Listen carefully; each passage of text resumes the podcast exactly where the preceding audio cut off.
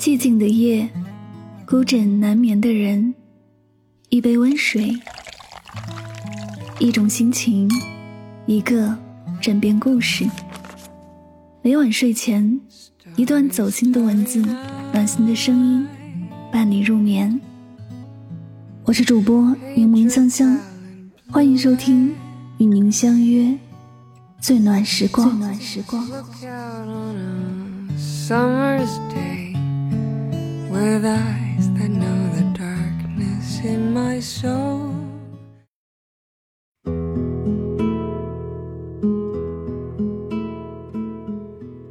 有读者写信给周国平问道如何才能过好自己的人生？周国平只简单回了四个字管理习惯。造一家乌声司机在谈到习惯对人一生的影响时他说如果你养成好的习惯一辈子都享不尽它带来的利息。如果你养成了坏的习惯，一辈子都在偿还无尽的债务。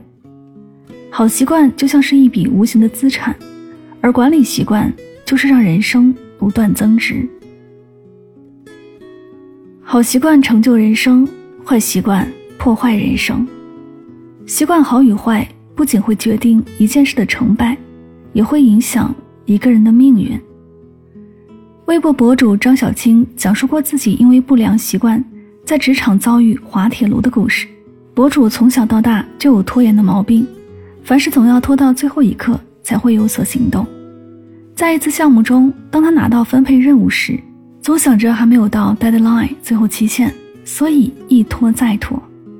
让他猝不及防的是，主管突然告知项目时间提前了，他不得不熬夜赶了一份方案出来。可质量差强人意，结果那个项目还没结束，他就被公司开除了。英国诗人德莱顿说：“首先是我们养成习惯，随后习惯养成了我们。”有一项研究也表明，人每天的活动中，超过百分之四十是习惯的产物，而不是自己主动做的决定。真正影响人生的，往往不是大选择，而是小习惯。多年前，多位诺贝尔奖得主聚会，记者问其中一位学者：“你在哪所大学学到了你认为最重要的东西？”这位学者平静地说：“在幼儿园。”记者继续追问：“在幼儿园学到什么？”学者答道：“学到把自己的东西分一半给小伙伴，不是自己的东西不要拿，东西要放整齐，吃饭前要洗手，做错事情要表示歉意。”午饭后要休息，要仔细观察大自然。从根本上说，我学到的全部东西就是这些。习惯对于人的一生而言，有着极其深远的影响。美国著名习惯研究专家詹姆斯·克利尔也曾揭示过，决定我们长期生活品质的是习惯的质量。有人曾经专门做了一项研究：穷人为什么穷，富人为什么富？经过五年的调查研究，发现富人身上具备的很多好习惯，在穷人身上根本不具备。这些习惯便是经常阅读、坚持早起、每天花费三十到四十分钟思考问题、不盲目、不从众。这些事情短期做起来相对容易，但长期坚持下来却十分困难。但只要坚持下来，形成习惯，人生就会有惊人的变化。英国哲学家培根说：“习惯是一种顽强而巨大的力量，它可以主宰人生。如果你希望出类拔萃，就一定要明白，习惯决定着你的未来。”年轻时的富兰克林只念了一年书，就被迫去印刷厂当了学徒。由于缺乏自我约束，很长时间连份像样的工作都找不到。经过深刻的反省。他发现成功的关键在于养成良好的习惯，完善人格。于是他总结出成功所需要的十三种好习惯，分别是：节制、寡言、秩序、果断、节俭、勤奋、诚恳、公正、适度、清洁、镇静、贞洁、谦逊。然后把这些习惯作为目标。找出自己身上的种种坏习惯，逐一改正。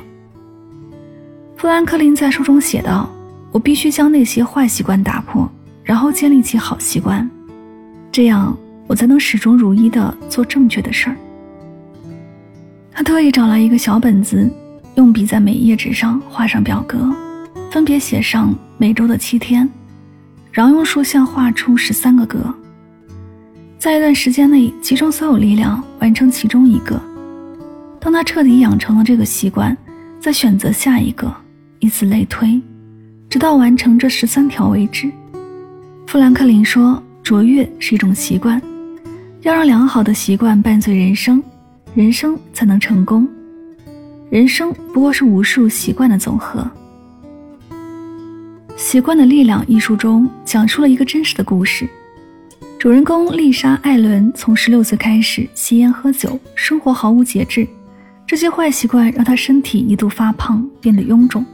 她曾借债度日，二十多岁的时候就被讨债公司因为索要一万美元债务，东躲西藏。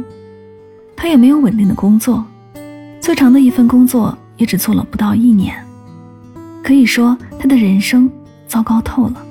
在三十四岁这一年，丽莎下定决心改变自己的生活习惯。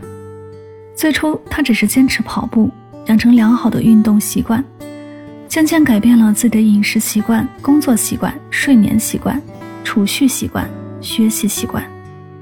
通过一个习惯的改变。带动另一个习惯的改变，丽莎的人生也在悄然发生改变。她不再喝酒，戒掉抽烟，开始努力学习，攻读硕士学位。终于，他成功减肥，找到了一份长期的工作，还买了一套房子，并且订了婚。好习惯是美好人生的敲门砖，坏习惯则是通往失败长廊的铺路石。很多时候，不是你变优秀了。才能拥有好习惯，而是你拥有好习惯了，才能变得更优秀。《如何戒掉坏习惯》一书的作者古川武士，也曾拥有很多不好的习惯。当他意识到这些习惯给生活带来很多麻烦时，他决心将这些坏习惯戒掉。他严格控制睡眠时间，不再熬夜，坚持每晚十一点准时入睡。为了消灭拖延症。他每天提前一个小时去公司处理最重要的工作。周末不再是睡到自然醒，懒懒散散的度过一天，而是早起对新的一天做出规划。通过三个月规律的生活，他成功瘦身了八公斤，又找回了过去的神采和自信。一颗钉子挤掉另一颗钉子，习惯要由习惯来取代。当你戒掉一个又一个坏习惯以后。你就可以拿回生活的主动权。乔布斯说过这么一句话：“在你生命的最初三十年中，你养成习惯；在你生命的最后三十年中，你的习惯决定了你。”《习惯的力量》一书中讲到了三个方法，分享给大家：确定自己想培养的习惯，并及时奖励自己；完成一个阶段就奖励自己一次。正向激励，这样才有恒心坚持下去。比如坚持健身，每周坚持几次，坚持一个月后奖励自己一个小礼物。顺利触动按钮要简单又明显，并且易执行。所谓触动按钮，就是看到或想起某件事时，立马开始行动，不要拖延。比如想在睡前读书，就在枕头下面放一本书。触摸到书时，就立马放下手里的事儿，翻开书读上几页。如果想养成早起晨跑的习惯，就设置一个闹钟，闹钟响了就立马起床去跑步。在触动按钮和奖励之间不断重复，形成习惯。一个行为，当你坚持超过二十一天，身体就会记住这个动作，形成了自然而然的习惯。教育家霍拉斯曼曾说：“习惯就仿佛是一条缆绳。”我每天为它缠上一股新锁，不用多久就会变得牢不可破。董卿每晚临睡前雷打不动要读书一小时。中国诗词大会上击败北大硕士一席夺冠的外卖员雷海为，每次等餐间隙都会拿出诗词背上两句。百事可乐董事长斯蒂夫雷尼蒙德每天五点起床，然后在跑步机上跑六公里，坚持了几十年。一个人种下去的是习惯，收获的是行为，持续的行为收获的是命运。从今天开始，管理习惯，悄悄拔尖。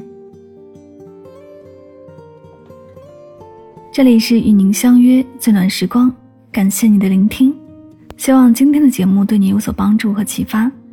如果喜欢我的节目，可以订阅此专辑。每晚睡前，暖心的声音伴你入眠，晚安，好梦。